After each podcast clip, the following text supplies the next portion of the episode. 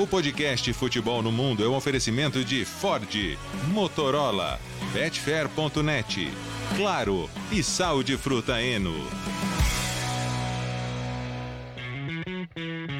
Alô Brasil, olá para você que é fã de esportes, podcast Futebol no Mundo 221 está no ar. Time completo hoje, porque a pauta está completa. Depois da data FIFA e depois das férias de Leonardo Bertozzi, olha quanta coisa, Léo. Tudo bem, Alex? Bom estar aqui de volta com você, com o Biratã, com o Gustavo, com o nosso fã do esporte que sempre nos prestigia. Saudade de bater papo aí com os amigos. Foi muito divertido o período de férias, mas acabou. Tivemos na Argentina que ainda está em lua de mel com os seus ídolos, né, com os seus campeões. E, e é impressionante como a presença deles assim, em todas as placas, nas publicidades, na, na, na, nos ambulantes, tudo, tudo remete aos campeões do mundo. Né? É impressionante, realmente. É um, é um país que está super de bem com a sua seleção. E não deu para ir ao jogo, não, porque tinha, tinha muito mais demanda do que lugar no Monumental. E olha que o Monumental é grande pra caramba, né? Mas deu para pegar um pouquinho da, da, do clima da cidade. Só, só posso começar com, com um convite especial pro fã do esporte, Alex? Opa, manda a, a, Pra ver a série do Wrexham né, no Star Plus, porque o Wrexham bateu 100 pontos agora essa semana na National League, né, que é a antiga Conference. É, tá com tudo para subir para a Football League, que quem, quem já começou a acompanhar a série sabe que era o grande objetivo do Ryan Reynolds, né, quando ele é, comprou o, o clube, e tá muito perto, né? ainda não está garantido, mas tem uma boa chance de acontecer. Então não é, não é spoiler não, né? Porque isso, a série conta o começo, né, dessa, dessa trajetória deles, mas acho muito legal de acompanhar e então fica a dica aí da série sobre o Rex no, no Star Plus. O Biratan Leal, você veio hoje participar do programa é, com intenção de provocar quem com essa camisa do Borussia Dortmund? Linda camisa, linda camisa. Então, o... É o Gustavo Hoffmann ou o André Donk? Não, o André Donk ele é, perguntaram, falaram para ele que ele devia fazer que nem eu, usar camisa, não usar camisa no dia de jogo, porque dá azar. Entendeu? Ele falou, não, porque ele usou, né? E a gente viu o que aconteceu, né? Coisa... a gente não vai falar sobre isso. Daí eu, o Donk falou, não, mas se eu ficar esperando o Dor, os jogos do Dortmund acabar para usar camisa, eu não vou, final das contas, não vou usar nunca. Dá para usar. você pode usar, entendeu? Você pode usar nas.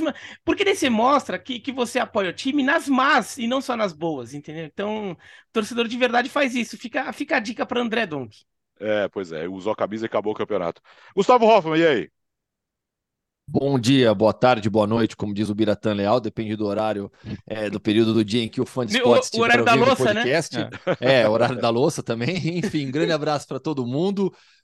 Fiquei meio fora, né? Alguns dias aí, foi meio, ficou meio zoada a agenda de trabalho, carregada, mas é porque vem coisa boa aí pela frente. Uma, uma... Por exemplo, nessa semana tem uma matéria especial que vai ao ar. Na última quinta eu não pude fazer o programa, porque eu até fã de esportes, no grupo de WhatsApp, provoquei, porque na hora em que o programa, que o pessoal ia começar a gravação, eu estava no Parque del Retiro, uma das regiões mais é, turísticas de Madrid, é, produzindo conteúdo. Eles não acreditaram, mas é verdade, porque vai ao ar nessa semana uma matéria especial que eu e o André Linares fizemos, é, mostrando um pouco de Madrid, um pouco de Barcelona, já que nesta quarta tem El Clássico decisivo, valendo vaga na final da Copa do Rei, um jogo importantíssimo na temporada dos dois. E foi legal, eu passei, Alex, companheiros, quinta e sexta, até olhei depois no, no, no celular lá que marca quanto você andou, né? Que eu passei realmente quinta e sexta rodando por Madrid, fazendo imagens de alguns pontos específicos da cidade. Eu rodei 24 quilômetros a pé nos dois dias, só, só circulando pela cidade no final das contas foi legal pra caramba, né? Porque fiz dois dias de turismo em Madrid, basicamente. Foi, foi, foi bem legal. E curiosidade, né? É, o Biratã tá aqui com a camisa do Dortmund, né? Nas cinco grandes ligas europeias, nesse final de semana, apenas os líderes de La Liga e da Premier League venceram. Os outros perderam, porque o Dortmund era líder da Bundesliga, perdeu para o Bayern, é uma das principais pautas aqui do programa. Agora o Bayern lidera, mas apenas o Arsenal, que goleou o Leeds, e o Barcelona, que goleou o Elche, entre os líderes das cinco grandes ligas que venceram no final de semana. É, no final das contas, o cara foi passear e não trabalhou. É isso, né? Vem fazer É, turismo. não, Ele, ele é adi- isso. admite que Ué, fez o, turismo. o segre- o Esse segredo grupo de não é- WhatsApp, Brasil, você Não. que está nos acompanhando, esse grupo de Ele é WhatsApp perigoso. podcast é perigoso. Ele é Não, você- perigoso. O segredo não é unir trabalho e prazer, é o que a gente faz Sim. com o futebol, né? Nessa, na, na semana passada eu consegui unir também o turismo. O, o lazer, o lazer. O lazer. Vamos lá. vamos, falar, vamos abrir o, o programa de hoje falando de planejamento. Tivemos uma data FIFA onde os times da Europa puderam descansar, treinar, repensar a sua situação. E aí, dois times demitiram seus técnicos na primeira rodada depois ah, da data FIFA. O Chelsea perdeu para o Aston Villa em casa por 2 a 0 demitiu o Graham Potter e o Leicester perdeu de virada para o Crystal Palace e ali fletando na zona de rebaixamento o Brandon Rodgers também foi demitido, Léo. Foi demitido, os dois foram, né? O, o Brandon Rodgers, porque o Leicester tá brigando para não cair, perdeu dramaticamente pro Palace com gol no finalzinho. E o Chelsea foi horrível para variar, né? Tomou 2 a 0 em casa do Aston Villa, eh, já tinha sofrido outras derrotas pesadas na temporada. É, o, o Chelsea eh, é um time meio, meio anárquico, às vezes parece, né? Porque qual que era a ideia dos novos donos? Você traz um técnico para o longo prazo, gasta um monte de dinheiro, você monta um elenco praticamente novo aí para a temporada, e durante a temporada faz uma outra janela de muitos investimentos, e, e aí você percebe que não era o técnico certo para isso. né? E, e acho que foi mais ou menos isso que aconteceu com o Chelsea. Nem o Abramovich, que mudava de técnico toda hora, mudou de técnico duas vezes na temporada, como o Chelsea está fazendo agora. Então, olha que curioso: o Chelsea fez a janela mais cara da história no verão demitiu o técnico em seguida. O Aubame- o Aubameyang chegou lá, cumprimentou o Tuchel, no dia seguinte o Tuchel não estava mais lá. É, e aí, janela de janeiro, é, muitos e muitos, muitos, muitos gastos de novo, e semanas depois ah, já vai mudar de técnico mais uma vez. É, é um absurdo, considerando que o Chelsea estava jogando e que o time não estava evoluindo? Mas não, absurdo não é. De fato, eu acho que para ter um projeto a longo prazo, você precisa que o campo te dê pelo menos sinais de que aquilo está saindo do lugar, né? Eh, podemos falar muito de Klopp, podemos falar muito de Arteta, porque eram os exemplos que a gente usava para falar do Potter, né? Falando, não, olha, o Liverpool teve calma e deu certo, o Arsenal teve calma e deu certo. Mas sempre teve aquele momento, mesmo quando o resultado não estava vindo, que você fala, pô, tem alguma coisa aí. Tem, tem jogo, sabe? Tem ideia, tá saindo. Com o Chelsea, essa sensação ela, ela só piorava, né? O time, a dificuldade que o Chelsea tem para fazer gol lembrava muito uma piada que a gente fazia do Brighton do Graham Potter, que era o time que era humilhado pelo expected goals, que tinha sempre o expected goals lá no alto e você olhava para os resultados do time, o time estava com dificuldade para converter isso em bons resultados e em melhor posição na tabela. Então, eu acho que eu acho que o Potter tem capacidade de voltar a dirigir um time de Premier League e ir bem. Eu acho até que ele não seria uma má ideia no próprio Leicester, mas para o Chelsea, assim, num time que, que quer tudo e quer para já, né? E, e os novos donos claramente querem para já através do poder do dinheiro, é, ficou, ficou difícil para ele. Quatro vitórias nos últimos 19 jogos, né, na Premier League. Aí fica muito difícil. Peraí que tem alguém me ligando aqui, não é hora de me ligar. É, deixa eu tirar, do, tirar o toque, pronto. É, não, e é isso, cara. Quatro, quatro vitórias nos últimos 19 jogos. Contra quem foram essas vitórias? Foi Bournemouth em casa, foi Palace em casa, foi Leeds em casa e o Leicester fora. O Leicester é uma situação que tá. Então, é, eu e o acho que... Dortmund aqui, hein? É, é, é. Não, então, o, o, o, o Dortmund conseguiu fazer o Chelsea parecer um timaço outro dia, né? Eu acho que foi o Pois é. melhor jogo da era Potter, o, o, o Chelsea Dortmund no Stamford Bridge. Mas ficou naquilo, né? Você sempre tem a expectativa de, pô, agora teve um respiro, agora o Chelsea vai começar a jogar, vai começar a jogar. E assim, o, o clima Stamford Bridge já estava muito de cara, não dá mais, né? Assim, é, eu acho que é, é uma tentativa até de perto de, de jogo de Champions League, e não vai ser um jogo fácil com o Real Madrid, né? É, de tentar mudar o ambiente também, né? A torcida do Chelsea, nossa, tá. o- o- não dava mais, não, não tinha mais clima para o trabalho continuar realmente, aparentemente, né? Ó, O Dortmund assim, a- a mostrou. situação- só, só ver a situação matemática do Chelsea. O Chelsea é o décimo primeiro. Tem 38. O Arsenal, que é o líder, tem 72. Pois é, cara. E o Leicester é o primeiro time, é o, é o- é o segundo time na zona de rebaixamento. o o Dortmund mostrou que o Chelsea tem um timaço. Então, assim, é, é, reforçou a ideia de que esse time está jogando muito menos do que deveria. O Bertozzi citou o, o expected goal, né? No saldo de expected goal, desde que o Graham Potter assumiu o Chelsea, menos 7,4. É o pior da Premier League. É o pior, disparado da Premier League. E um time que tem agora João Félix, Mudrik, é, Mudrik já tem o Kai Havertz, Kovacic no meio campo, contratou Koulibaly, é um timaço, sim. É um time que não deveria estar nessa posição na tabela da Premier League, é um time que deveria estar jogando muito mais. E realmente, com o Graham Potter, as coisas não avançaram como deveria. Incrível, foi incrível a, capac... a dificuldade que esse time tinha para converter as chances que criava em gols, mesmo contratando outros jogadores. Então, realmente, não conseguiu avançar, não houve a sintonia necessária do projeto com o Graham Potter. E aí, eu fui até buscar alguns números também para reforçar um pouco essa percepção de campo que a, que a gente tinha, né? Além da questão do, de expected goals que o Bertozzi já citou, média de 1,27 pontos por jogo. Considerando toda a história do Chelsea na Premier League, de técnicos com pelo menos 20 jogos, é a pior média ao lado do Glenn Hoddle. Então, assim, é, estamos falando da pior média de pontos por jogo de um técnico do, do Chelsea, Graham Potter e Glenn Hoddle, com pelo menos 20 partidas na Premier League. Então, realmente, as coisas não avançaram, não deram certo, a troca se mostrou necessária, só que esse, essa reta final de temporada é, ao que parece, vai ser com o Bruno. Quem é o Bruno? Aqui a gente pode falar do Bruno, né? Essa piada para quem, quem é pai e assiste Encanto, né? Aqui falamos do Bruno. É, o pessoal talvez se lembre do, do Bruno como lateral direito do Vila Real e depois do Brighton. Sim, e né? é, Encerra é, é ídolo, ídolo histórico do, do, do, Brighton. Exato, pô, parou de jogar com 39 anos, né? E aí virou assistente técnico por lá, seguiu a carreira com, com, com o Graham Potter indo para o Chelsea. É ele quem assume a bronca. E é uma bronca grande demais. A, a, não ser que a diretoria já entenda que, bom, Premier Champions League já era mesmo, e, e realmente pela classificação acho que já era, né? É, mas você tem, você tem alguns jogos da Champions ainda nessa temporada. Enfim, é, é um projeto que agora vai precisar de um novo nome. Se fala já em Julian Nagelsmann.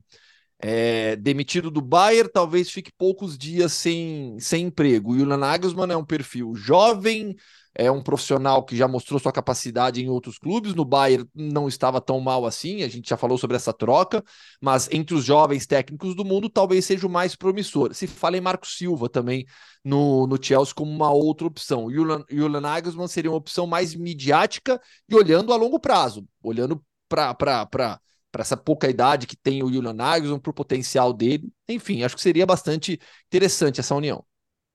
É, tem que ver o que, que o Chelsea quer da vida agora.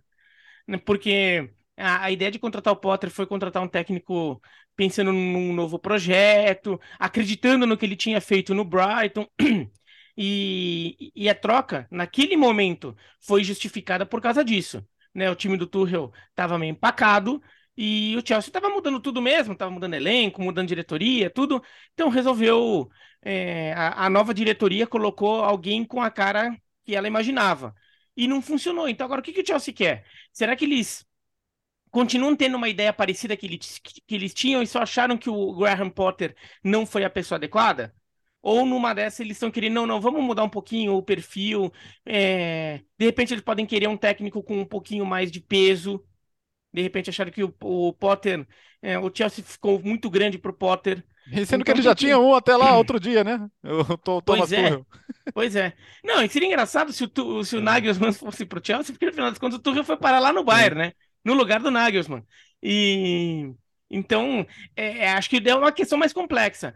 A, a comissão técnica do, do Potter fica, né? Ela vai ficar enquanto não vier a nova. Né? Não, então não é só o Bruno que fica, né? Mas todo mundo vai ficar, é, justamente para não ter uma transição tão, é, tão, tão brusca e daí só fica aquela coisa de quem tá demitindo agora, né? Porque não demitiu já na outra rodada. O Chelsea deu alguns sinais nas últimas rodadas que poderia estar tá melhorando, né? O que ganhou do Leeds United, do Crystal Palace. É, depois empata com o Everton, um jogo que era para ter ganho também, toma um gol no finalzinho.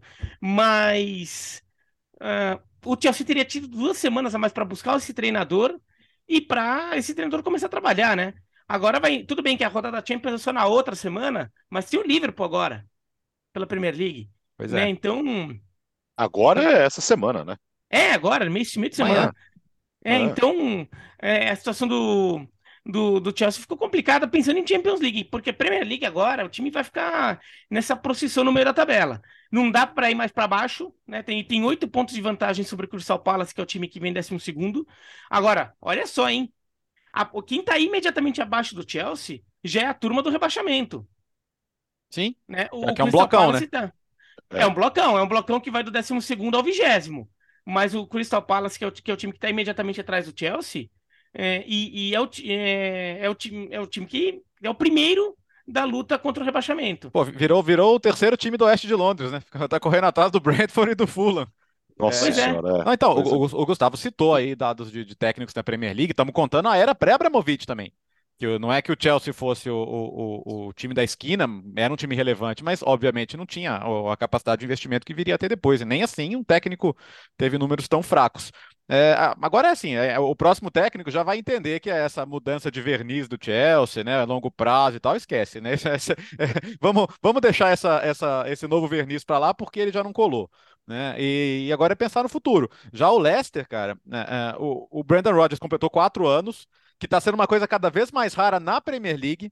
Né? Antigamente era normal o técnico estar tá 3, 4 anos, agora, sim, hoje em dia os Kloppes e Guardiolas, ou lá atrás, bom, Ferguson e, e Wenger, eu acho que nunca mais a gente vai ver, mas mesmo, mesmo técnicos que ficam 4, 5, 6 temporadas, são cada vez mais raros, porque a pressão de ficar na Premier League, ela tá muito forte, né? Então, qual, qual, hoje quase todo time que tá ameaçado de cair, uh, quem, quem tá nessa contramão aí é o Nottingham Forest, né, que bancou o Steve Cooper no pior momento, mas de resto você tá vendo a maioria dos times trocando, mexendo, mesmo um cara que Brandon Rodgers deu o título de FA Cup pro Leicester, é, dois quintos lugares e assim, brigando por Champions. Ah, mas deixou escapar a vaga na Champions. Pô, dois quintos lugares e assim, é, com o Leicester que não, de, deveria ser meio de tabela, como depois voltou a ser.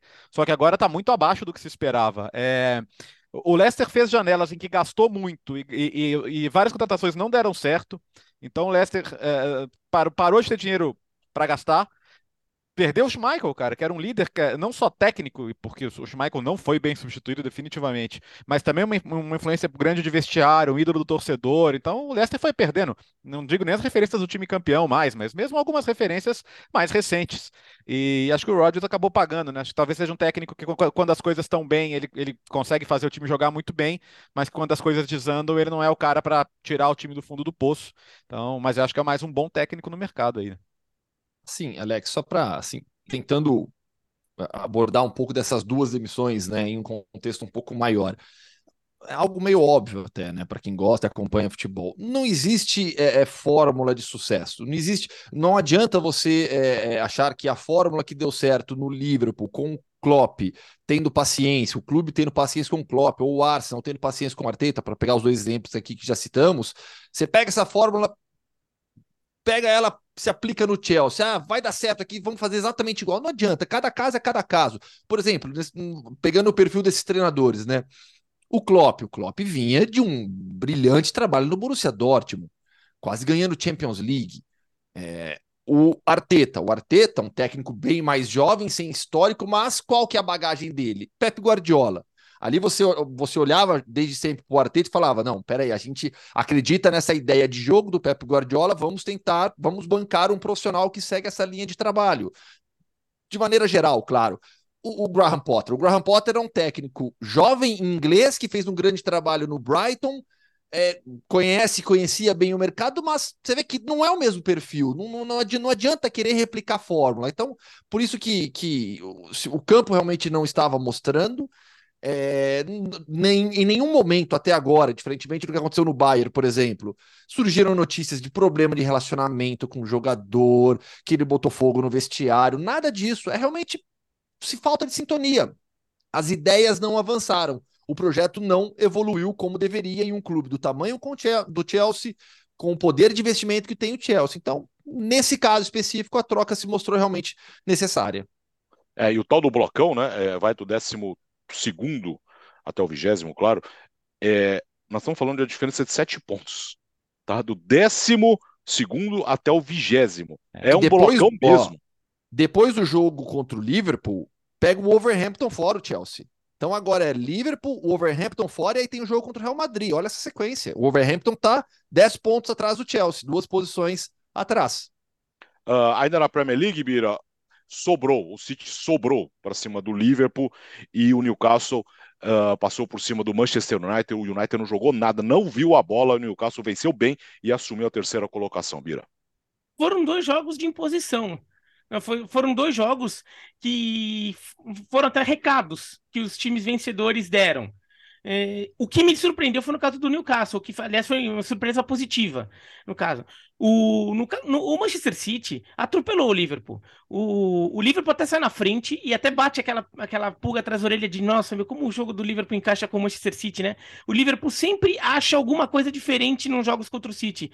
Mas depois o Manchester City empatou, virou e foi, foi, passou o trator. Podia ter feito mais até no segundo tempo. É, o próprio Klopp deu entrevista meio desnorteado com o que tinha acontecido. E, e daí até uma outra pulga atrás da orelha que fica, né? Saiu uma da, do Liverpool encaixar com o City, mas outra, como o City jogou bem e fez um jogo fluido e não tinha o Haaland. É. Né? É, e daí, é, eu acho que o, o Haaland é um jogador importante ao Manchester City, tá? Ele é titular do Manchester City, tem que continuar sendo. É um jogador que resolve problemas. Mas, é, então, assim, mesmo quando o time às vezes não tá tão bem assim, ele vai lá e arranja um monte de gol, arranja uns três gols, né? Quando ele não tá muito bem, ele arranja uns três gols é, pro jogo. E, e resolve o problema do City. Mas, sem ele, o City parece ter mais a cara do Manchester City que a gente se acostumou a ver. É. É. O time que vai envolvendo o adversário ali, de repente o adversário já não sabe mais o que está acontecendo. Você vai ver, parece um jogo de bobinho, de 11 contra 11, mais bobinho. E, e o jogo de, de, desse, desse, fim de semana foi assim. É, foi um atropelo, acho que foi um, talvez o melhor jogo do Manchester City na temporada, se não foi, foi um dos melhores. Teve aquela goleada em cima do Manchester United também, mas foi um dos melhores jogos do Manchester City na temporada. E, e acho que acabou expondo ainda com, como o Liverpool, apesar de uma melhora né, recente, ainda é um time que realmente está com problemas, né? Aquele 7 a 0 contra o Manchester United foi, foi um, um pouco aberração, assim, pelo placar, é, de acordo com o contexto do, dos clubes. Mostra que o Liverpool é bom, tem futuro, mas ainda está faltando coisa nesse, nesse, nesse Liverpool que está tentando fazer uma transição para uma nova formação, né? Alguns jogadores saindo, outros chegando, mas ainda não encontrou uma cara. É, e, e, e, assim, tá, tá, tá, uh, é, Biratão, tá desanimado o Klopp, né? Me chama muita sim, atenção. Sim. Ele, até na hora de reclamar da arbitragem, ele falou: é, acho que o Rodri tinha que ter tomado o segundo amarelo, ser expulso, mas falar real também, acho que com 10 não, não teria mudado muita coisa pra gente. É, acho que o ponto é assim, per, cara, perder pro City no Etihad, você vai perder, né? Não tem muito o que fazer, mas é, o Liverpool, depois do gol do Salah, que foi aos 16 minutos, finalizou mais uma vez o resto do jogo. O City tirou o pé. O City tirou o pé. O City poderia ter feito com, com, com o Liverpool o que o Liverpool fez com o Manchester United outro dia facilmente, se quisesse. Facilmente, porque o, o Liverpool estava mortinho. Então é isso, né? A temporada do Liverpool não é do 7 a 0 no United. É, é essa aí. É a de não conseguir competir com, contra times que hoje são mais fortes que ele. Então é, é pensar muito no futuro aí, especialmente mercado, meio de campo. Tá feio de ver o Liverpool, viu? Brincar de futebol manager no Liverpool agora, né? Fazer a é, transição, é. perceber que o elenco você está precisando é, mudar, trazer novas peças. Eu até falei sobre isso outro dia já. Eu acho que algumas peças contratadas não necessariamente é, é, rendem ou renderão o que esse time já vinha jogando, é, o que esse time jogou no seu auge com o Jürgen Klopp, com o trio de ataque Salah, Sadio Mané e, e Roberto Firmino. Então é repensar mesmo algumas decisões que aconteceram nesses últimos meses, dois anos, para projetar a sequência de trabalho, e com o Klopp. Assim, eu jamais pensaria em uma mudança de treinador tendo Jürgen Klopp no seu banco de reservas. Tudo que eu pensaria para Liverpool é com o Klopp. Jamais sem ele, que é, ainda é um dos melhores treinadores do, do, do mundo. E essa questão do, do Manchester City, é o que o Birata estava falando, né? No Haaland, no problem, né? Basicamente é isso. Quando você tem. Mas aí por quê? Porque você tem Julian Álvares, que resolve o seu problema, porque você tem, você tem Jack Grealish, que faz uma partida espetacular em um nível altíssimo. O elenco tem profundidade, o elenco tem, tem jogador de sobra ali para para repor mesmo quando você perde o seu principal atacante, um dos maiores do mundo. E sobre o Newcastle, é, foi impressionante. É, é, é, um tipo de atuação que eu, que eu vinha é, querendo ver do Newcastle. Eu vinha querendo ver. Porque o Newcastle é um time que é, começou a investir, não dá nem para dizer que investiu tão pesado assim. Acho que é um, é um clube que até fez um, uma política de investimento bem interessante, mas se, se colocou desde o começo da temporada nas primeiras posições da Premier League. Mas, é, e fez alguns bons jogos. Acho que um, um, grande jogo do Newcastle foi contra o Manchester City, um empate em 3 a 3 em que o Newcastle chega a abrir 3 a 1 Mas de uns tempos para cá, o Newcastle parecia que vinha murchando um pouco. Ele ainda se mantinha naquela zona da tabela, porque é um time que praticamente não perde. É o time com menos derrotas da temporada da Premier League, né? Junto com o Arsenal, só três derrotas, mas empata muito. E começou a ter muito problema no ataque, né? Um time que não consegue produzir ofensivamente. E, e eu ficava com uma sensação de que pô, esse Newcastle aqui tá perdendo fôlego. E ele precisa de uma grande atuação contra um time grande, contra um time forte, num confronto direto de ponta de tabela, para mostrar, não, o, o, a gente, Newcastle, né, falando, a gente pertence a esse ponto, a esse lugar da tabela. A gente não está sobrevivendo aqui. A gente tem que estar aqui. E essa vitória contra o Manchester United foi assim, que o Newcastle amassou o Manchester United. E o Newcastle falou: não, a casa é minha, eu vou ganhar esse jogo. O Newcastle dominou o jogo, controlou a partida, pressionou, fez 1 a 0 continuou em cima, fez o 2 a 0 né? O Trippier jogou muito, o Bruno Guimarães jogou demais também, para variar, o Bruno Guimarães é impressionante. E e mesmo o, o problema crônico de ataque do, do Newcastle nem, nem se manifestou tanto. O Isaac está cada vez mais entrando no time, ele foi uma contratação de meio de temporada. É, eu me lembro de ter comentado o jogo do Newcastle na época, e o Isaac entra durante o jogo. E eu me lembro que até falei, o Isaac é mais jogador que o Callum Wilson ele é mais jogador. É, é, tecnicamente é muito superior. O problema é que o time já, o time do Newcastle se formou muito para se acostumar a jogar com um atacante com a característica do Callum Wilson, que é atacante de mais força física, presença de área. O Isaac é um jogador que se movimenta mais, apesar de ter mais bola. Né? O Isaac tá entrando. Ontem, o Carlos Wilson que fez gol, né? O Carlos Wilson fez gol lá no finalzinho. Mas o Isaac tá entrando mais no time, então os mecanismos ofensivos estão melhorando no, no, Newcastle. O time tá evoluindo e essa vitória acho que foi uma vitória para passar mensagem que o Newcastle é, pertence a essa zona da tabela. Ele não tá sobrevivendo nela depois de um bom início. E agora, até pegando um pouquinho também do gancho do Liverpool, né? Até outro dia, quando o Liverpool tava naquela arrancada, parecia questão de tempo para o Liverpool entrar no G4, né, entrar na zona de classificação da Champions. Agora, o Liverpool está bem atrás. O Liverpool está oito pontos atrás do Newcastle e do Manchester United, que dividem, eh, fazem terceiro e quarto. Sendo que o Tottenham vai jogar hoje, tem uma chance razoável de acabar pontuando, que é contra o Everton, e o Tottenham Mas tem, tem 40 mais já. É, o, o, é, o Tottenham tem um jogo a mais, vai ficar com dois a é. mais. Mas o Tottenham pode até pular para 52 né, que deixaria que seria 10 a mais que o Liverpool. Ou seja, o Liverpool vai ficando para trás, Brighton passou, Brentford passou e olha, essa Champions League do Liverpool que até duas semanas eu achei que é, era questão de tempo para voltar a acontecer, já não acho mais. É, como, para algumas coisas mudam times, depressa, né? É... Muito. Vai lá, vai lá, vai lá. Não, não, o que eu ia dizer que do próprio Newcastle, eu lembro da final da Copa da Liga com o United, que o United ganhou bem ganhado, e assim, parecia que o Newcastle tinha batido no teto antes e não ia voltar, né? Então, é, é, é, por isso, é, é isso que está interessante também. Vamos ver como vai reagir o Tottenham agora com a saída do Conte, como é que o vestiário vai reagir, como é que o time vai reagir também. Então, é, essa briga tá bem boa, cara. Aliás, 13 demissões de técnico na temporada, só aumentando o recorde, né? Porque já era a temporada com mais demissões. É, alguns, alguns times ainda têm 11 jogos, alguns 10 e alguns 9 né, para mostrar para o fã de esporte o contexto, né, de quanto falta, de quantos pontos estão em disputa. Mas na prática a gente tem os dois brigando pelo título, Arsenal e Manchester City. Daí, Newcastle, Manchester United e Tottenham abriram vantagem em relação aos demais. O Biratã citou o Liverpool, que é o oitavo hoje com 42, acima tem o Brentford com 43 e o Brighton com 43. Então, você tem um gap já grande desses três brigando por duas vagas na Champions League para os demais. Se eles conseguirem manter o ritmo, a tendência é de manutenção dessa disputa, e aí Liverpool, assim como o Brentford e, e Brighton, fora dessa briga. O Aston Villa que subiu e entrou nessa disputa. O Aston Villa teve um momento ruim, mas agora, nos últimos cinco jogos, venceu agora o Chelsea, são 13 pontos conquistados. O Aston Villa foi para 41 pontos com 28 jogos, um a mais do que o Liverpool, mesmo número de jogos que o Brentford, dois a mais do que o Brighton. O Brighton tem 26, o Brighton é, tem 12, 12 partidas ainda para disputar. Então, assim, a tendência agora é essa, de, de, de uma briga mais seleta por Champions League, e eu fico com a imagem do Bruno Guimarães na comemoração do primeiro gol. Até a, o fotógrafo, não sei quem foi o fotógrafo, né, que fez uma foto para mim, icônica, assim, do Bruno, que mostra muito é, o que é a relação do Bruno com a torcida de Newcastle hoje, né? Na comemoração do primeiro gol, ele desgarra assim do bolinho, vira para a torcida e vibra. Né? Quem quiser, dá uma olhada no, no, Instagram do Bruno Guimarães, que ele publicou essa foto, né? Ele vibra assim com uma, sabe, com um misto de raiva e alegria, uma conexão incrível com, com, com um torcedor que ele tem hoje em Newcastle. Para mim, ele é um, é um dos grandes símbolos, ou o grande símbolo desse time. Ele é, para mim, o melhor jogador do Newcastle. Por tudo que ele já fez, por tudo que ele ainda fará na carreira, o Bruno Guimarães é um fenômeno. Newcastle com pé na Champions League na próxima temporada.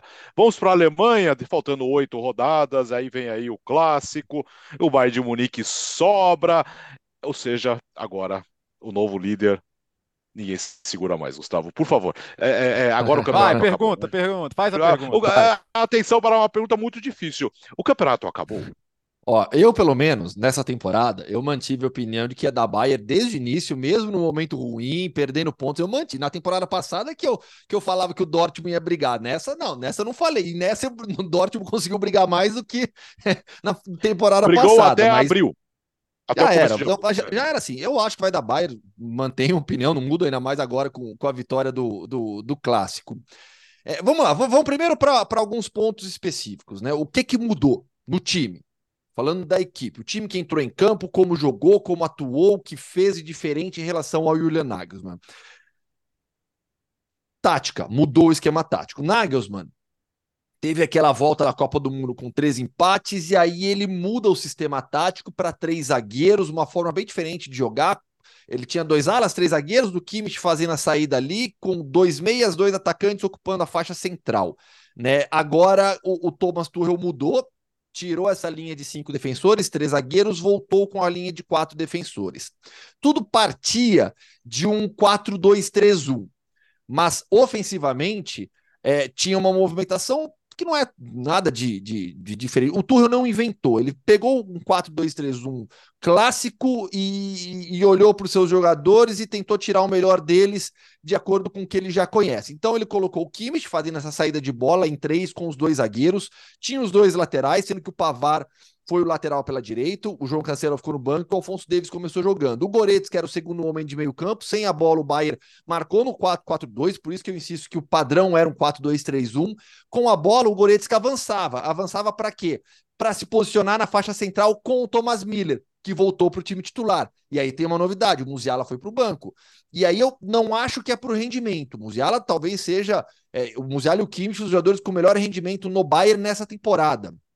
Mas aí tem uma questão tática e mental. O Thomas Tuchel apelou para o seu jogador mais experiente, para o símbolo que o Bayern tem hoje, que é o Thomas Miller. Botou ele no time titular para jogar por dentro, atrás do Choupo-Moting. Volta a ter uma referência no Choupo-Moting e os pontas de pé invertido. Coman, que vinha fazendo o lado direito, muitas vezes ala com Nagelsmann, foi para a esquerda. E o Sané do lado direito. Pontas com o pé invertido, cortando para dentro. Então, assim, essas foram as principais mudanças táticas e, e, e, decisões do Thomas Tuchel em relação ao trabalho do, do, do Julian Nagelsmann. Dentro de tudo isso tem o contexto do Bayern jogando na Allianz Arena contra o Borussia Dortmund pela Bundesliga que não perde desde 2014. Então é incrível, é incrível o domínio mental que o Bayern tem sobre o Borussia Dortmund quando chega um jogo decisivo. É incrível isso, porque o 1 a 0 sai com o Kobel na falha incrível, na bola lançada do, do, do pau mecânico, o Kobel erra o chute e a bola entra. 13 minutos de jogo. Os últimos quatro erros, isso é uma informação até do, do ESPN Stats, né, da Opta. É, os últimos quatro erros que resultaram em gols diretamente no clássico foram cometidos por jogadores do Dortmund. Então, assim, é incrível o peso psicológico que o Dortmund tem para enfrentar o Bayern em jogos decisivos de Bundesliga.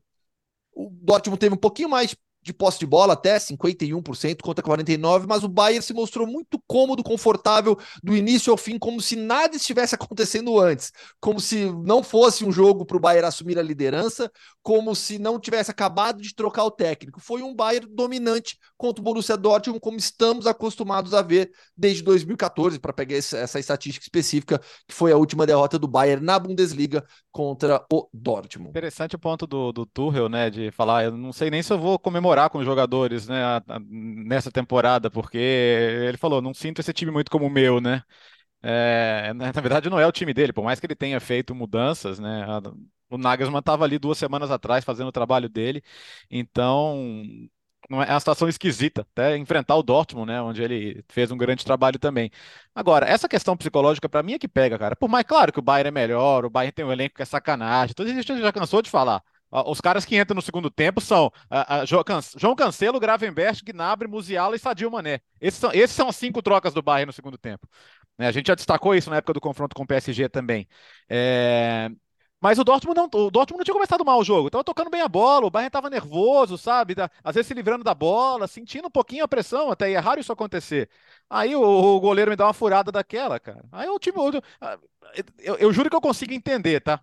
Eu para mim falha no terceiro gol também. É, porque, quando eles cara, palmam na pequena cê, área cê, ali. Você começou, você tá, você tá seguro, você tá bem, você pode conseguir fazer diferente. Aí acontece aquilo com 13 minutos de jogo. Pô, aí é demais, né? Aí, aí não adianta que o, o, o jogo fica com o peso de uma bigorna mesmo.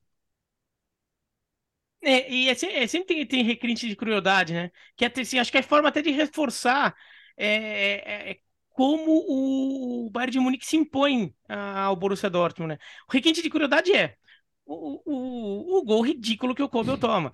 É, é, o primeiro que assim, eu, eu tô até estupefato que muito lugar tá colocando como gol contra do Kobel. É. Né, acho... Porque ele toca na bola. Ah, mas... né? E aí... Mas é. eu também achei bizarro, porque o gol é do Pamecano, né? E pra mim o gol foi do Pamecano, um gol do meio de campo sim, do sim. Pamecano. Tem que, temos que. É, de diante, do, meio, diante do meio de campo. Eu, diante do meio de campo, inclusive, não foi nem da, da, da, perto dali, foi diante do meio de campo. Foi ridículo o gol, foi ridículo, né? E, e daí o, o, o, aquele gol, e assim, o 3 a 0 veio logo depois, em 10 minutos já estava 3 a 0 Então, é sempre com muito requinte de crueldade para deixar muito claro quem manda na, na, na... Na, na, na, nessa história toda. E o Biratã, você pega ó, os três gols primeiros, né? Falha do Kobel, o segundo jogada de bola parada, né, que você demanda atenção, posicionamento, tudo que você treinou durante a semana. E o terceiro, como eu disse, para mim, falha do Koba no chute de fora da área, que ele espalma na pequena área e sobra nos pés do, do Thomas Miller e ele sai reclamando com os jogadores, com, com seus companheiros de defesa ainda. Então, é, e daí o Borussia Dortmund fica perdido. Então, é, é, olha, vai ser muito difícil depois de um jogo desse, o resto de temporada, não acabar levando a uma tendência do Bayern de Munique agora mais relaxado. Ainda que o Bayern de Munique tenha compromissos complicados pela Champions, e o Dortmund está com calendário livre, isso pode dar uma ajuda ao Dortmund, mas nossa, o, o Dortmund vai ter que ter muita muita capacidade de análise, até de autoanálise ali, para limpar a cabeça e, e, e voltar a, a, jogar firme, enquanto o Bayern de Munique agora parece leve. Agora só se, agora só quando apertar, o Bayern, um responde, outro não. Agora só se os adversários jogarem com a camisa do, do Mönchengladbach toda semana, que é o único é. da Alemanha que, que põe medo no Bayern de Munique. Ô Alex, Oi, diga. Só para vou fugir um pouco da pauta aqui, mas só para ah. não perder o gancho. A gente já cansou de falar, mas Ó, 26 rodadas da Bundesliga foram disputadas, né? São, são é, 34 na, na Bundesliga, vale sempre lembrar no total. Olha a campanha do Union Berlin. O Union Berlin fez 3 a 0 no Stuttgart. O Union Berlin tem, tem Caramba, cadê a pontuação? 51 pontos. Tô puxando de cabeça, mas acho que é isso, é, né? 51, 51. É, 51. 51 pontos. 4 a menos do que o Bayern, 2 a menos do que o Dortmund. Olha, olha a campanha do Union Berlin. E é uma campanha de altos e baixos já. Então não é que ah, embalou, embalou, embalou, perdeu, putz, agora já era, agora vai cair, Leipzig vai passar, o Frankfurt que, que, que, que já vinha de uma temporada forte, nada. Soube lidar com altos e baixos. Union Berlin é o terceiro colocado, quatro pontos a menos do que o poderoso Bayern na Bundesliga. É incrível essa campanha do, do Union Berlin, que abriu seis pontos, tem seis pontos de vantagem para o Leipzig, que é o quinto hoje. O Leipzig está na briga para o Champions League, o Freiburg tem 47, e aí depois o Eintracht Frankfurt tem 41. Frankfurt acho que não entra nessa briga para o Champions mesmo. Então, é, é, incrível, é tranquilamente, e a gente já ressaltou, uma das melhores histórias no futebol europeu nessa temporada.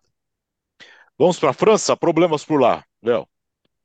Problemas, né? É, deu muita polêmica, Alex, porque foi divulgado aí um documento, né, um e-mail que os árbitros receberam da Federação Francesa falando não é para parar jogo uh, quando o jogador tiver que romper o jejum aí do Ramadã, né, que é o, o jejum tradicional do, dos islâmicos. Na Premier League é, é, o contrário, na Premier League os árbitros foram incentivados a, olha, se o jogador tá, tá, no, tá no momento ali de, de romper o jejum, dá para o jogo, dá, dá essa possibilidade para gente, para ele, sem prejuízo para o jogo. Depois uh, você adiciona o tempo no final. E, e, na França, onde há uma presença gigante, né, muçulmana, é, muitos, muitos jogadores do, do norte da África, é, por exemplo, é, e isso, isso tem sido um motivo de muita polêmica por lá. É, na, na, Itália mesmo, no final de semana eu fiz o jogo é, Inter e Fiorentina, e no finalzinho do o Amrabat não foi titular, o que eu até imagino que tem a ver também com essas questões, né?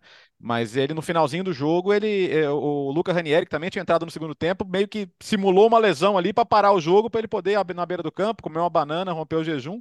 Quer dizer, aí você acaba meio que incentivando isso, né? Você, os, os, caras vão ter que arrumar artifícios para interromper o jogo, quando na verdade seria muito mais fácil. E até é assim, é um, é um sinal de tolerância. A gente fala tanto de, sabe, de, de, de, conviver com as diferenças, de conviver harmoniosamente. É um negócio sem nenhum prejuízo para o jogo. E, e, Bertozzi, e a, a França permite, não precisa passar essa missão, essa, essa, tolerância, essa imagem, né? Tolerância e empatia, Bertozzi. Claro. Tolerância e empatia com os outros. Não, é isso. É, eu, eu, eu, mas não, não, terminei, terminei, terminei, terminei. Era, era isso, assim. É, não, eu, não vejo nenhum motivo para você não, não estabelecer isso como um padrão, cara. O Alex, vou, vou, eu vou trazer um, um depoimento de, de, de, algo que eu vivi faz pouco tempo.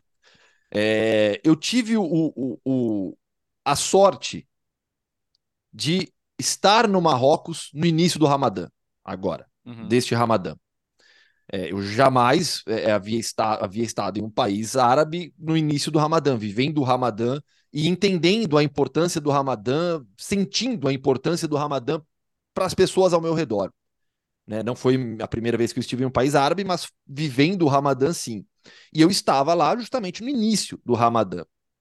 A cultura ocidental, eu acho que ela tem muita dificuldade em entender o que é o Ramadã para o muçulmano é um período de renovação da fé. A fé é um, um, um, um, pilar. O Ramadã é um dos cinco pilares do Islã e a fé é um pilar de vida para todo muçulmano. E é um período de renovação da sua fé, mas é um período, acima de tudo, também de celebração. O Ramadã ele é celebrado pelos muçulmanos. O primeiro dia né, do, após o fim do jejum no primeiro dia, eu saí na, nas ruas por coincidência, por conta de horário de trabalho, treino da seleção brasileira, eu saí tarde. Então era 11, 11 e meia da noite, quase meia-noite em, em Tanger, as ruas lotadas, lotadas, sabe? É... Eu vi e, e, conversei com, com muçulmanos e eles falando para mim, não, porque o meu filho vai começar a fazer o Ramadã agora, porque o Ramadã tem uma série de regras que permitem que é, é, algumas pessoas não, não, não, não sejam obrigadas, ninguém é obrigado, mas não claro. tenham que fazer o Ramadã. Né? E então eu, eu, lembro de conversar com uma pessoa e falar: não, meu filho vai começar a fazer o Ramadã agora, a gente está celebrando isso. Conversando com, com um, um, funcionário do hotel onde eu estava, que, nossa, essa conversa me marcou demais. É, cheguei tarde também, isso já com o Ramadã já tinha começado. E, e aí eu fui no, no restaurante do hotel perguntar se estava aberto, que eu precisava comer alguma coisa. E ele. Você não vai fazer o Ramadã com a gente? Aquilo me deixou tão sem graça, uhum. né? Que eu falei: não, não vou. Ele falou: você deveria fazer isso um dia. O Ramadã te liberta, limpa a sua alma, te deixa muito bem, você se sente muito bem. E eu fiquei com isso na cabeça, sabe? Então, assim, a cultura ocidental precisa é, entender o que é o Ramadã, a importância disso na vida dos muçulmanos. Re repito as palavras que eu, que eu disse agora há pouco ali com, Berto, com Bertozzi. É, é, é Para mim, acima de tudo, empatia. Né? Empatia. Eu acho que isso, isso é, é, é, o mais, é o mais importante de tudo. É, eu, eu, vejo que essa medida da, da Liga Francesa, é, para mim, ela acaba seguindo um padrão de, de, comportamento que, que se tem adotado na França em alguns momentos sobre a questão de religião, e eu acho uma abordagem bem contestável. Né? É, há alguns anos, então alguns só, já faz algum, já estou ficando velho, já faz, já faz mais que alguns anos. É, por exemplo, para é, é estabelecer que a, que a escola é um espaço laico, um espaço sem, é, que não é para manifestações religiosas, estudantes é, muçulmanos foram proibidos de irem às aulas é, por exemplo, as garotas foram proibidas de irem com o véu. Elas tinham que ir vestidas de forma ocidental, digamos.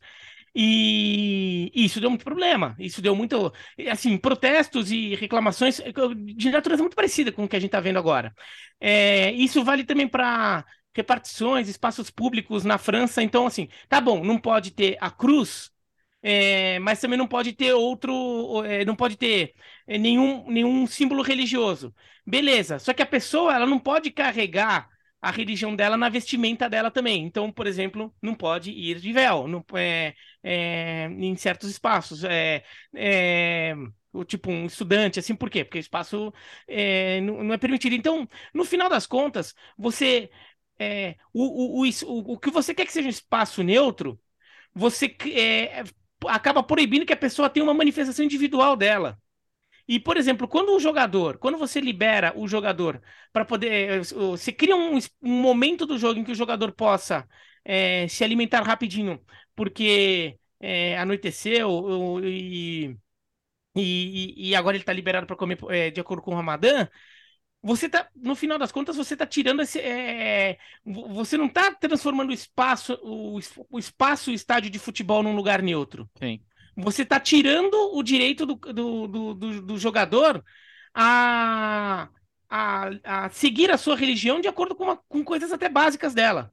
Né? No caso, vestir o véu um, uma estudante é, de, sei lá, 15 anos, usar o véu na, na escola ou o, o, caso de um jogador. Eu acho que as duas coisas têm, têm, vão dentro da mesma linha de raciocínio, e é uma linha de raciocínio que eu acho bem contestável, já causa é, reclamações na França já há muito tempo.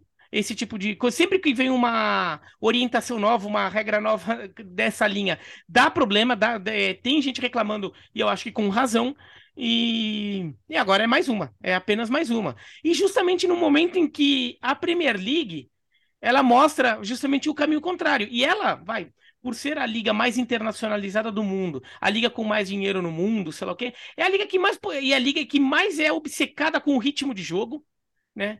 Ela se mostra muito mais aberta a isso do que a Ligue 1. E olha e que assim, ah, ah. e a presença muçulmana na sociedade francesa é, ma é maior do que na sociedade inglesa, Sim. inclusive. Sem né? dúvida. É, e em campo, o PSG em casa perdeu para o Lyon, né, Gustavo? Perdeu por 1 a 0 pro Lyon. É, torcida vaiando o Lionel Messi. Os problemas seguem no Paris Saint-Germain. Temporada que já é uma decepção pelo que aconteceu na Champions League e muitos problemas. É incrível como é quando a gente pensa no início da temporada, com a contratação do Gautier, imaginando um clima mais tranquilo no vestiário, um técnico que lidaria muito bem com todas essas questões, é um técnico comprovadamente capaz dentro do cenário francês, as coisas desandaram totalmente. É, e, a, e, os e o relacionamento da torcida com o Lionel Messi gera ainda mais barulho e notícias de um possível retorno ao Barcelona, de uma relação muito complicada, de um, de, de, de um ambiente muito ruim dentro do clube. O Paris Saint-Germain tem muitos problemas de desfalques também, vários jogadores fora, isso tem comprometido o rendimento da equipe, mas de qualquer modo, a temporada já é decepcionante. Na Ligue 1, vai ser campeão independentemente do que tenha acontecido. Mas olha só, são cinco derrotas já na temporada da Ligue 1. O Lance, por exemplo, tem três derrotas. Sabe, é, vai ganhar, mas realmente o, o, o que tem acontecido com o PSG nessa temporada é algo que surpreende negativamente. Uh, vamos para a Espanha agora, Gustavo. No meio de semana teremos El Clássico, mas essa história com, do Ancelotti com a seleção brasileira ainda está ali, né? Flutuando, voando, sobrevoando o Real Madrid. Pois é, vamos lá. Assim, bom que o fã de esportes que acompanha o podcast Futebol no Mundo, ele agora ele vai falar, pô, você vai falar isso de novo, sim, porque eu acho importante sempre ressaltar aquilo que a gente já vem falando aqui.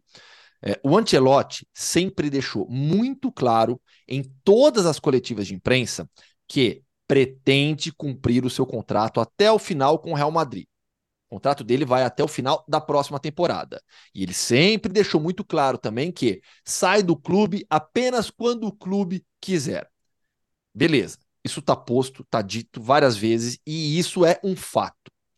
O que aconteceu de novo agora? O Angelotti admitiu que a seleção brasileira o quer. Sempre que a gente perguntava sobre isso nas coletivas de imprensa, ele falava, brincava, ah, não houve contato, os jogadores do, os brasileiros do Real Madrid brincam comigo, mas é só uma brincadeira. Agora não, agora ele já deixou claro que o Brasil o quer, a CBF também já disse isso, então é, é um interesse, o interesse agora é público. Todo mundo sabe que quer que a seleção brasileira, é, todo mundo sabe que a seleção brasileira quer Carlo Ancelotti.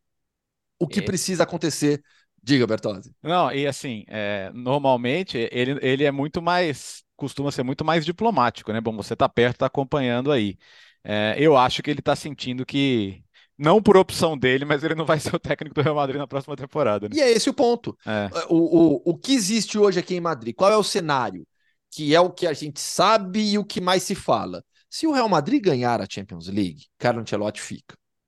Hoje, a probabilidade maior de permanência é essa. Se o Real Madrid não ganhar a Champions League, Carlo Ancelotti sai. Isso é o Real Madrid. não estou falando que está certo ou está errado, mas isso é o Real Madrid historicamente. E olha assim, olha, eu, eu, eu vou dizer, viu, Gustavo? Mesmo se ganhar, eu tenho dúvida, viu? Mesmo Sim, se não, ganhar. Não é certeza, mas a probabilidade é maior. Se ganha, Sim. a probabilidade que ele continue é maior. Se perde, aí, aí a saída dele, a probabilidade de saída é muito maior. O cenário é esse, não dá para a gente afirmar nada, porque não tem nada decidido nesse sentido. Né? Outro dia eu participei do ESPN FC dos Estados Unidos. Ah, quem vai substituir o Ancelotti se ele sair? Se fala em Xabi Alonso, se fala em Raul Gonçalves, mas não existe um nome certo. Assim como o Ancelotti foi, de certa maneira, uma surpresa, né? uma decisão surpreendente do, do, do Florentino Pérez nesse último retorno dele. Então, o cenário é esse. Para a seleção brasileira, resta torcer. O Real Madrid, nesse final de, some... nesse final de semana, ligou o modo Champions contra o Elche, porque tem agora uma sequência. O Valladolid. Valladolid. Desculpa, o Elche foi o Barcelona. O Valladolid. Foi o Barcelona. É, o Barça goleou o Elche e o Real Madrid fez 6 a 0 no, no Valladolid jogando no Santiago Bernabéu. Pega agora o Barcelona nessa quarta, semifinal da Copa do Rei, depois tem Vila Real, é o Vila Real no final de semana, é, acho que é o Vila Real, e o Chelsea no, no outro meio de semana no Bernabéu, já para garantir uma vantagem no confronto de quartas de final. Então, é, é, se La Liga está perdida, o time agora ligou esse modo Champions, porque ó, a sequência é extremamente importante, é o que vai definir a nossa temporada. E nesse final de semana, o legal foi ver o time jogando no 4-2-3-1. Né? Partir um 4-2-3-1 ali para 4-4-2 com o Rodrigo atrás do, do, do, do Karim Benzema. O Ancelotti, ele sempre quis, sempre não, estou exagerando, mas é, é, desses últimos meses ele queria mudar para o 4-2-3-1 ou 4-4-1-1, com o Rodrigo atrás ali do Benzema. Ele não conseguia porque o trio de meio campo não permitia. Isso na temporada passada, com Casemiro, Kroos e Modric. Nessa, sem o Casemiro e o Kroos e Modric oscilando, ele já tem essa possibilidade mais clara. Né? Então eu acho que a gente pode ver um time um pouquinho diferente taticamente também contra o Chelsea. Contra o Barça eu tenho dúvidas, vamos ver. O Real Madrid tem, precisa do resultado, né? Então talvez seja seja uma opção ofensiva que o Ancelotti tenha para iniciar o jogo no Camp Nou. Fala, Léo. É, eu, eu, penso que o, mais legal desse jogo do Real Madrid, além da fome, né, que a gente nem sempre vê no Real Madrid na Liga, foi o time pouco, não, não necessariamente dependente do Vinícius, né? Não, não foi aquele jogo que você viu, nossa, o Vinícius pa passou tudo por ele, ele desequilibrou. Não, acho que o time coletivamente funcionou. Até o Hazard, pô, até o Hazard se, se, se fez vivo, né? Pensa bem e sobrou pro Pacheta no Valladolid, né? Foi pesado demais o resultado, assim. Acho que mesmo para um time que já sabe que vai perder, o comportamento do Valladolid foi de uma resignação, de praticamente deixar o Real Madrid desfilar. E para um time nessa situação é bastante inaceitável. Mas acho que como ensaio geral para o Barcelona vale, né? O Real Madrid, o Real Madrid tá apanhando feio do Barcelona esse ano, né? Apanha quando joga pior, apanha quando joga melhor. É, apanha tomando apanha tomando gol no final quando poderia ter feito o gol no final. Então, é, eu acho que é um jogo. É, também vai ser muito definidor dessa reta final de temporada o que o Real Madrid vai produzir nesse jogo de volta aí contra o Barça. Uh, fala, fala. Barcelona? Hum. Porque olha só, o Barça, Barça goleou tal, mas é...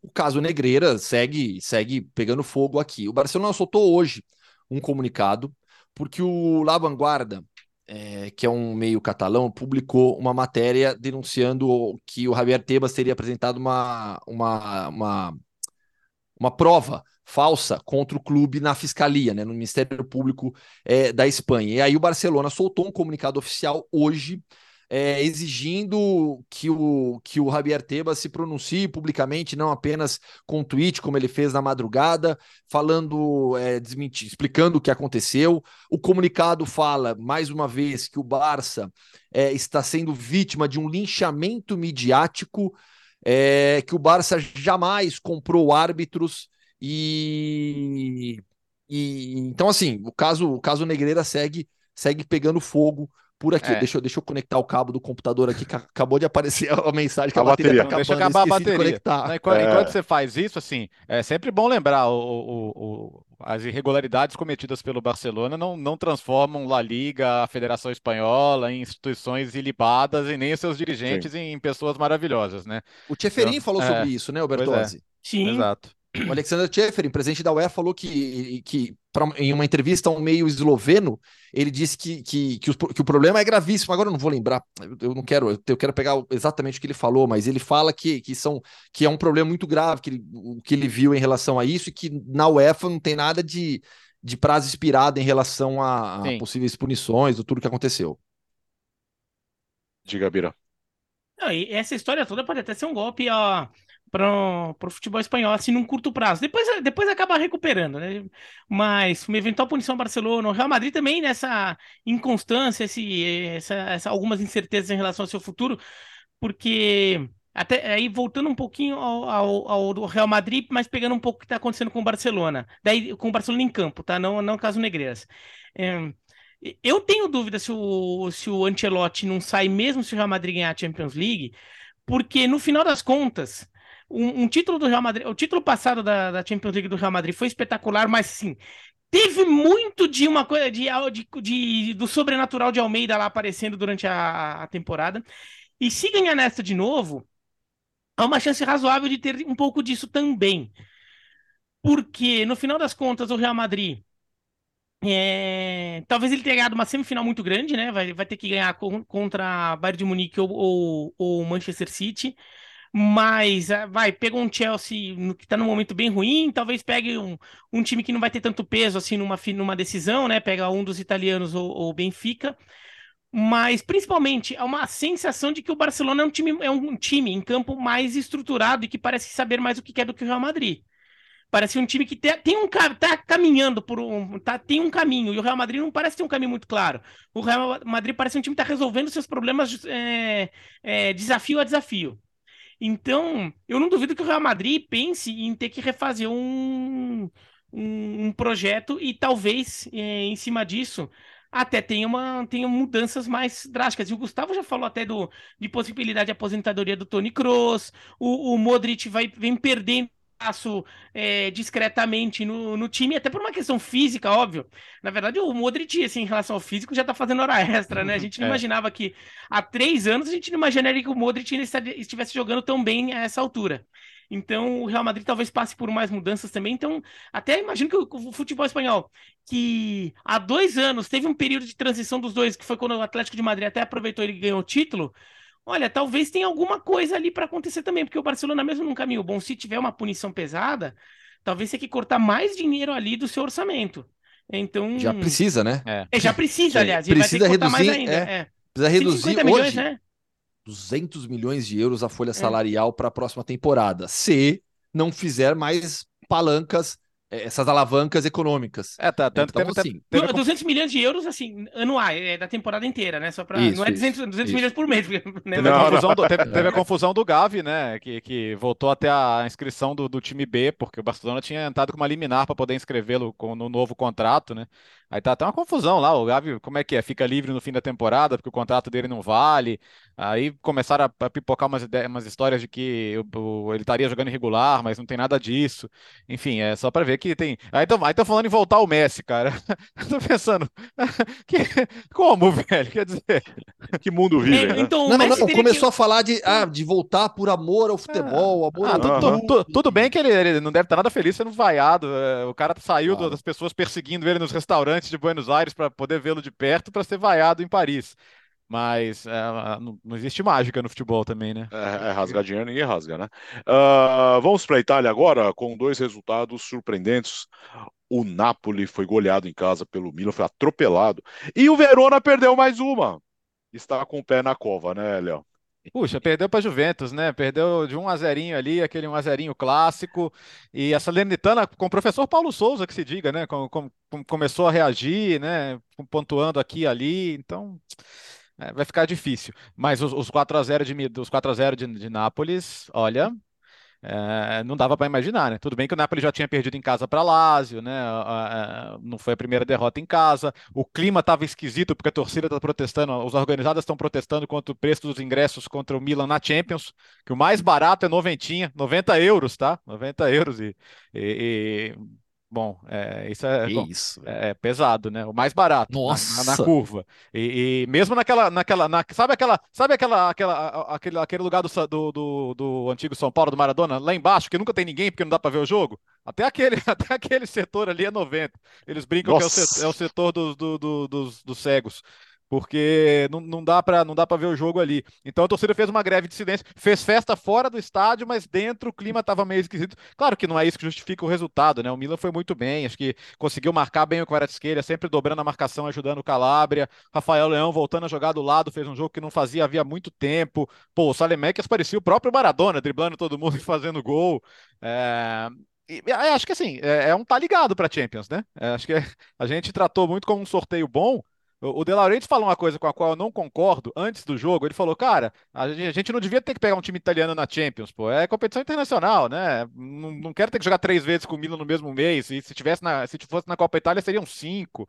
Eu não concordo porque em alguma hora você tem que se enfrentar, né? Já é quarta de final, pô. Não tem muito o que fazer mas ele tem essa opinião de que não é legal enfrentar um time uh, do, do, seu campeonato aí na Champions League.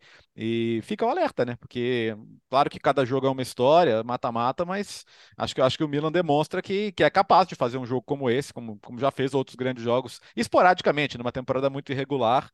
Mas eu acho que para o campeonato esquece, né? O Napoli vai ser campeão, a questão é quando. A gente, a gente só sabe agora que não vai bater o recorde de pontos da Juventus, 102 mas não muda nada no campeonato. A questão é, é o que isso vai implicar no confronto da Champions, né?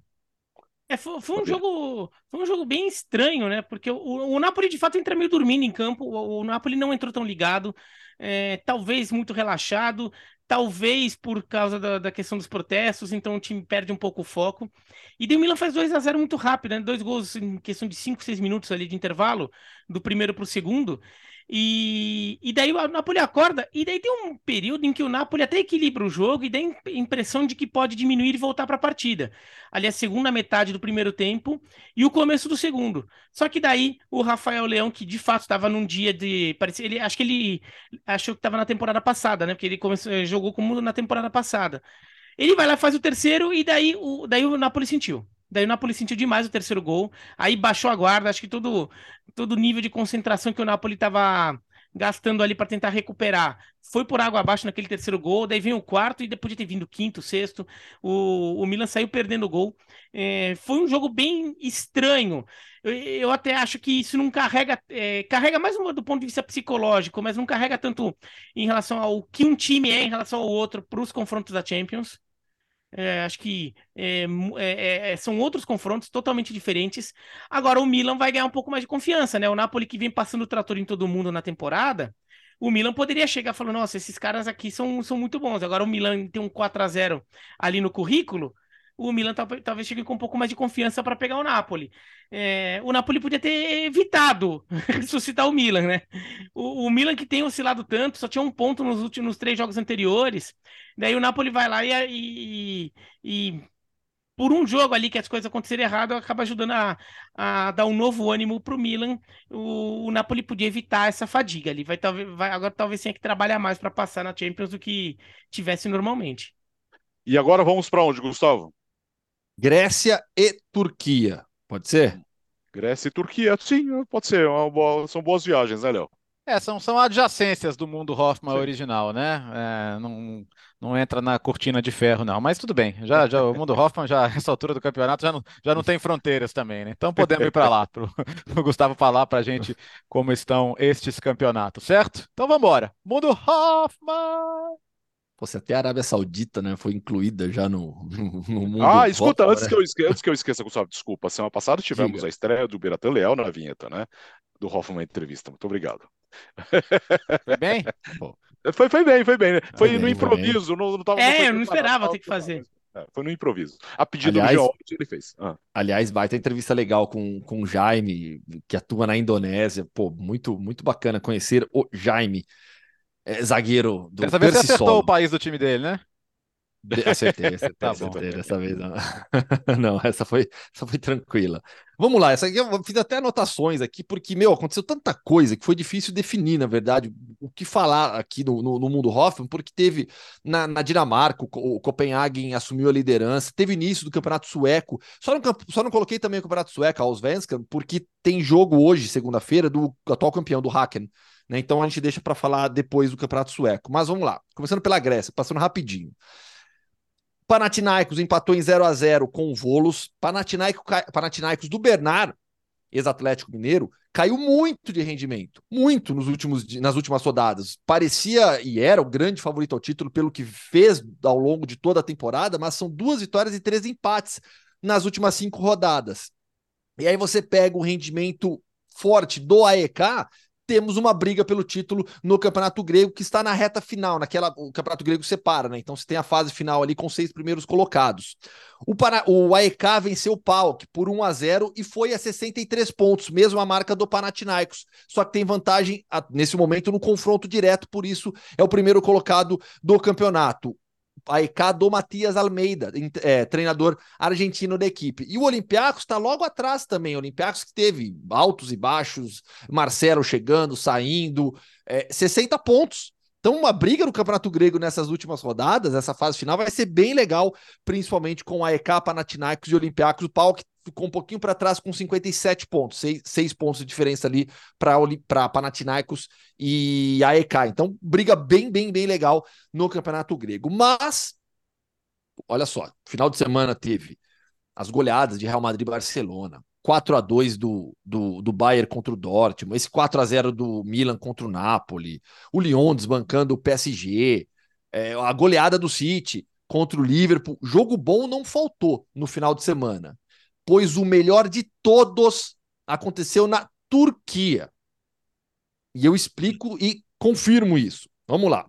Campeonato Turco, neste momento, Galatasaray tem 63 pontos, o Fenerbahçe 54 e o Besiktas 52. No sábado, o Galatasaray já tinha vencido, então já tinha é, garantido ali o aproveitamento da rodada, fez 2 a 0 no Adama Demirspor, o Mitsu, jogador norueguês, e o Zaniolo, do Jean Oddi, fez, é, fizeram os gols, dois gols no finalzinho, nos últimos minutos do jogo, garantiu, o Galatasaray garantiu os três pontos. No domingo, teve o clássico, Fenerbahçe e Besiktas. No Chukru Sarachoglu, Chuchu, que a casa Chuchu? do- sei lá, deixa pra lá. Melhor, melhor ficar com essa já que já foi. Chukru Sarachoglu, se eu não me engano, a pronúncia correta. É. Casa do Fenerbahçe.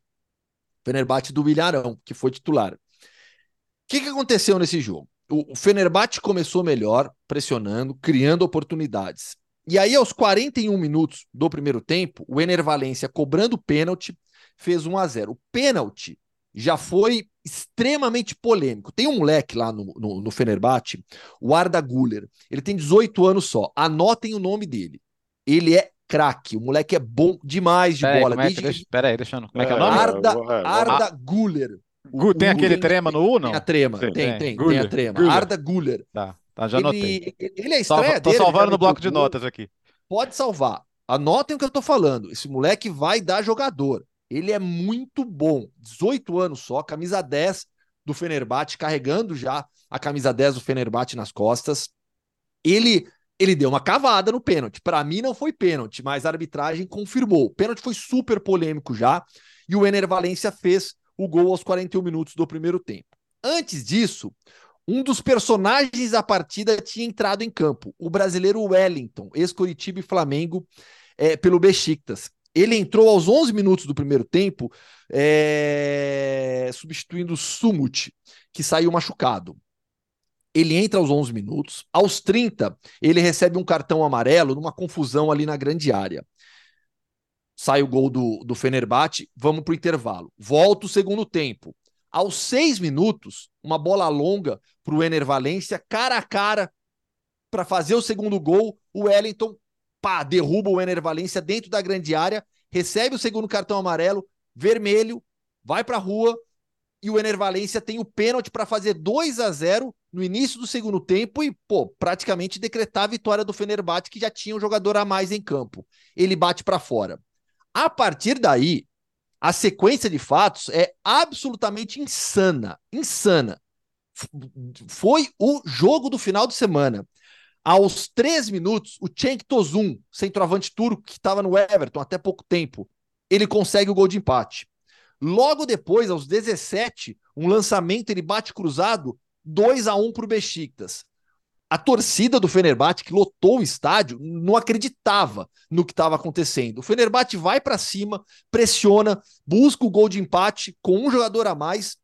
E aí, aos 30, o Nathan Redmond, inglês, esse Southampton, num contra-ataque, chuta de fora da área, 3 a 1 Nisso, o estádio inteiro já estava assim perplexo com o que o Fenerbahçe, com o que o Besiktas conseguiu fazer, conseguia fazer em campo. E aí no finalzinho o, Van, o Abubakar, que voltou pro pro Besiktas nessa temporada, depois que o Cristiano Ronaldo foi para o Nasser, o Abubakar saiu de lá e voltou pro Besiktas, fez o quarto gol, o Abubakar que foi xingado pra caramba pela torcida do, do, do, do Fenerbahçe, ele faz o quarto gol aos 46 minutos, depois deu tempo ainda pro Kavet descontar pro Fenerbahçe, o jogo terminou 4 a 2 uma das viradas mais incríveis que eu já vi pelo contexto, pelo tamanho do jogo e o clima dentro do estádio.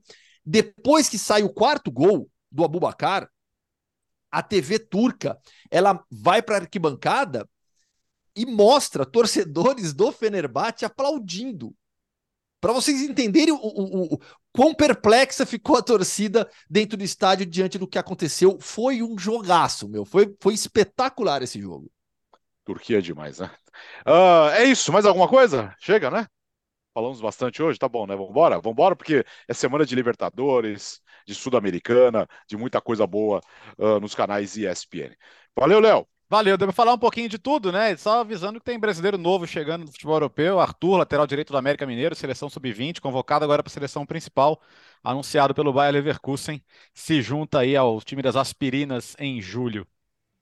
Leonardo Bertozzi estará quinta-feira em Tigre São Paulo. Tchau, Gustavo. 7 milhões de euros, o Bayer Leverkusen pagou o América, publicamos isso no final de semana.